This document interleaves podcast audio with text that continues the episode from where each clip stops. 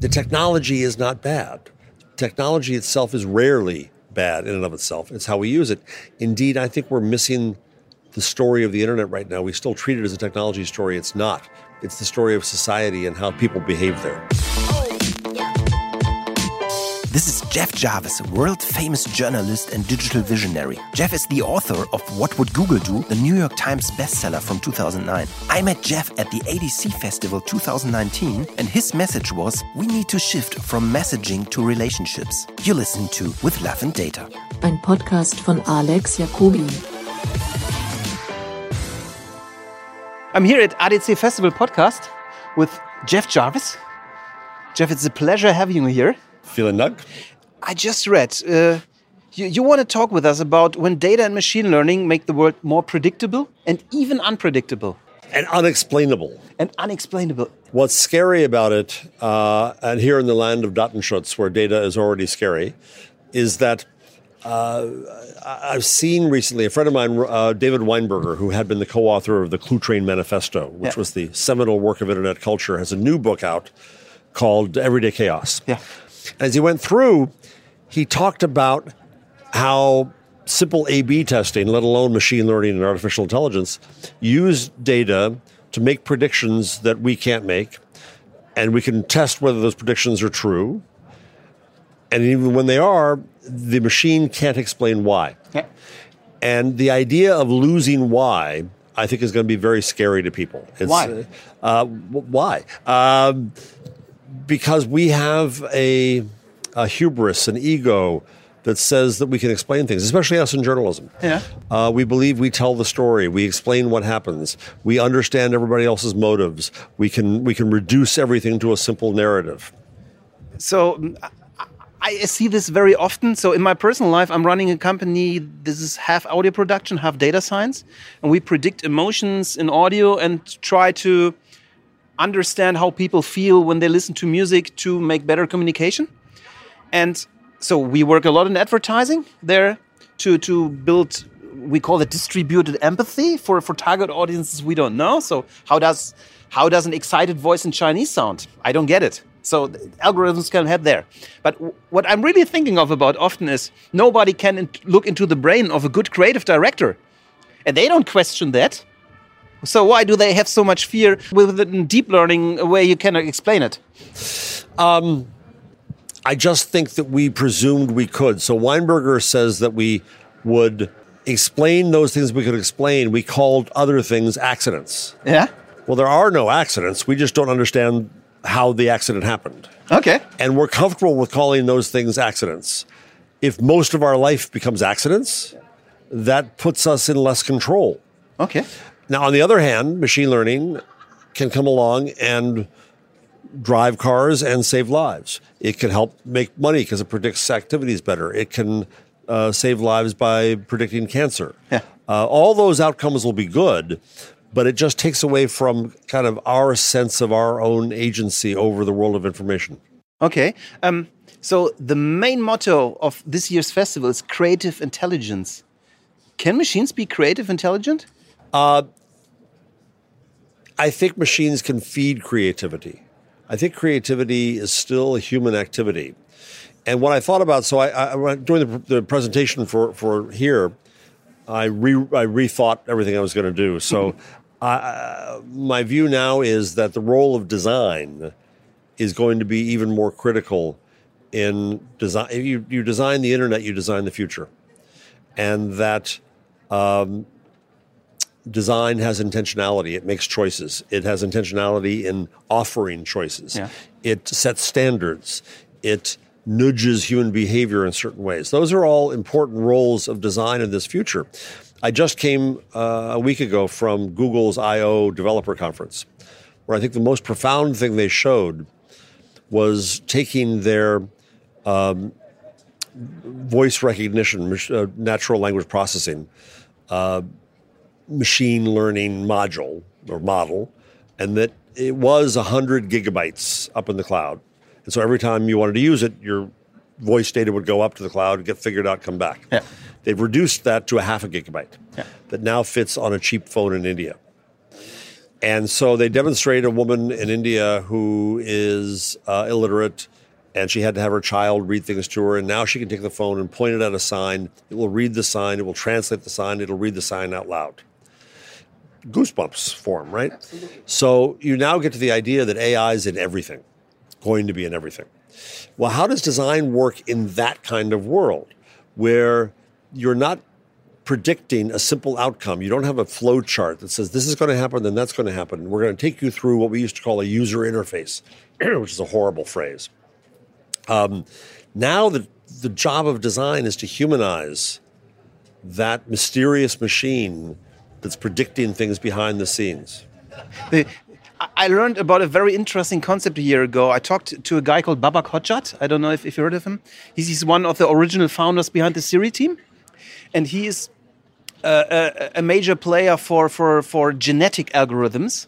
And they have two things which I think are very interesting. They are explainable because you can look in, into the decisions it made. And he had that idea for a user interface that as a creative person, you throw in all your ideas.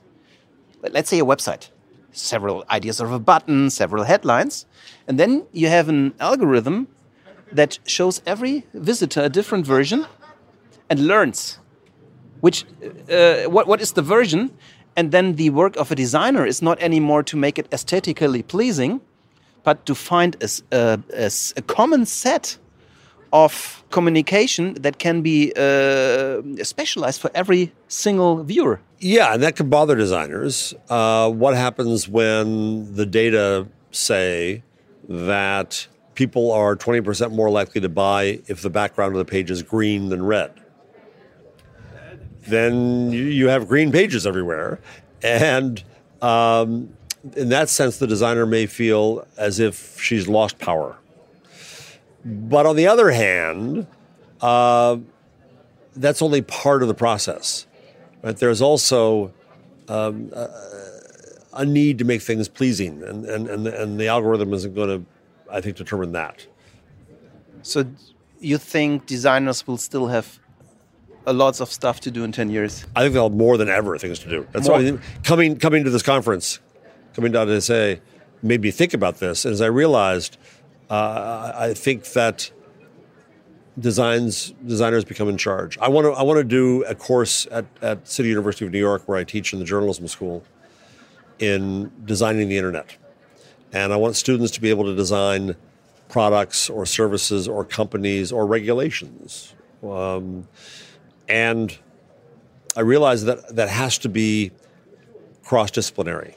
In the room, I don't just want journalists, I want anthropologists and sociologists and psychologists and data scientists and cognitive scientists and neuroscientists. But who leads that process? I think design does. Because I think design is a process. Uh, design uh, ideally uh, speaks for the user, the public. And it's not about making things look nice, right? No, no. That's a, that's a tool, certainly. Uh, you can make things appealing, uh, but uh, design is a bigger deal. Now, of course, the, the, the, the fad all around the world now is design thinking. And so everybody's a designer. Uh, and there's post it notes on every wall everywhere on, on Earth. And it's kind of ridiculous because it's kind of obvious that really what it amounts to is listening to people, observing people, empathizing with people, understanding people, reflecting people back to themselves to confirm, and then trying to help people meet their needs. Design, in that sense, is, is, is the height of empathy. We saw in the media two things in the last weeks. Uh, we saw, we heard this remake of Joe Rogan's voice, which is so good you, that it could be just a little artifact that people cannot distinguish it from Joe's original voice. And then we had a, this algorithm by OpenAI that builds, writes uh, copy that is so good that humans cannot differentiate that. If you combine that, how can I, as a consumer, be sure what I'm hearing, or or or how do could we deal with that? There is no way to know what we're listening to you certainly try to set standards around fraud yeah. and transparency, and I think that's doable. But I don't think that the that the use of such technology is necessarily bad. Uh, imagine if you if you have a trusted teacher's voice being able to give tutoring to every student in class all night long uh, without seeming like a machine. I don't think it's a bad thing. Imagine if you're uh, an old person uh, needing help in the middle of the night and the voice you get is familiar and and helpful. Uh, the technology just because technology could be used badly doesn't mean it will be used badly, doesn't mean it should be uh, outlawed. Uh, some years ago in Germany, um, German minister Aigner decreed that uh, facial recognition technology and geolocation technology were henceforth taboo. Well, that's ridiculous because you could use those technologies to find missing children or missing Alzheimer's patients or criminals. Um, the technology is not bad. Technology itself is rarely bad in and of itself. It's how we use it. Indeed, I think we're missing the story of the internet right now. We still treat it as a technology story. It's not. It's the story of society and how people behave there. And it's probably the same with every technology and invention. And what do you think? Will we reach, when will we reach the state where people embrace it into their normal life and lose both things? One times the fear that they are getting, getting killed or the hype that they rule the world and start to use technology as what it is a tool that sometimes fit and sometimes doesn't. I think it's inevitable that's the process we're on. I uh, for the slide for the presentation here uh, I, I, look back i always love to look back at gutenberg uh, as as the vendepunkt that compares with the one we're in now and people concentrated greatly on the technology of movable type in the printing press, and then on the steam powered press, and then on the linotype, and then on photo typesetting, and so on and so forth. And we concentrated first on the technology until the t- technology becomes boring. When the technology becomes boring, it's part of life, and what matters is what we do with it. If we're we're a lot talking about here in our about advertising. So we are all in the advertising industry. We are calling ourselves the creative industry and we are very proud of our human creations. And we are probably very good in creating communication for humans. But what if purchase this, and we drive purchase decisions, that's what we do. But how do we have to adapt when purchase decisions are being done by algorithms more and more and not by with humans? Well, the end purchase decision is being made by a human. The advertising decision of what to present to someone is made by an algorithm. I was at an event recently where a former leader in programmatic advertising scolded media companies who were there uh, and said they shouldn't be using programmatic. That it's it's intended to increase the usable volume of direct response advertising, and the problem is that it commodifies media completely. But one of the media people in the room said. Uh, I have to. Uh, the agencies are going to programmatic, and I've got to follow the money where it is. I think we have to use these things wisely. I think that the volume based ad business is at its end because it um, leads to clickbait, it leads to stupid uh, targeting. Uh, we've got to bring some humanity back to that end of advertising. A lot of people I met here who are very seasoned creatives tend to say, when I'm doing my job good, I do not need programmatic because I reach enough people. Uh, yeah, I, I, think that that should be true, and I think that that where we have to shift though is beyond just messaging to relationships. And just because we can segment, we don't have to, right? Uh, no, you don't have to, but you also don't want to find yourself in a position where um, you're treating everybody all the same again. Uh, what what the internet killed was the mass media business model. With it, mass media. With it, the idea of the mass. And I think that that, that, that as long as we continue to make our metrics about uh, uh, gross volume, we'll end up with crappy advertising and clickbait. Okay. Jeff, what are the three things we as advertising creatives should focus on most in the next years? Uh, shifting to a relationship based model. And that may not be making a product you call an ad. It may be trying to understand how to build relationships of trust with people. I run a group of people who are involved in media and commerce, and they tell me that they prefer it because trust matters more. If all you're doing is making content to get an audience that you then sell as a commodity to the advertiser, there's very little trust in that relationship. But if you're saying, I'm going to recommend, I'm holding one now, the best damn microphone. I'm Wirecutter Rumble the New York Times, and I spent 50 hours looking at every possible microphone. And here's the best microphone. And by the way, you can buy it. Uh, that's how I make my money. Um, there's a conflict of interest there. But if I end up recommending a crappy microphone because I make more money on it, I'll lose my credibility, my trust. So trust matters greatly. Relationships have to be built on trust. And um, I still think that relevance matters greatly, that just bombarding people with a message uh, without uh, listening uh, doesn't work. So the way to be relevant is to f- listen to people. And I know I'm in the, in the land of Datenschutz, uh, where mm-hmm. data is seen as a, as a dangerous thing.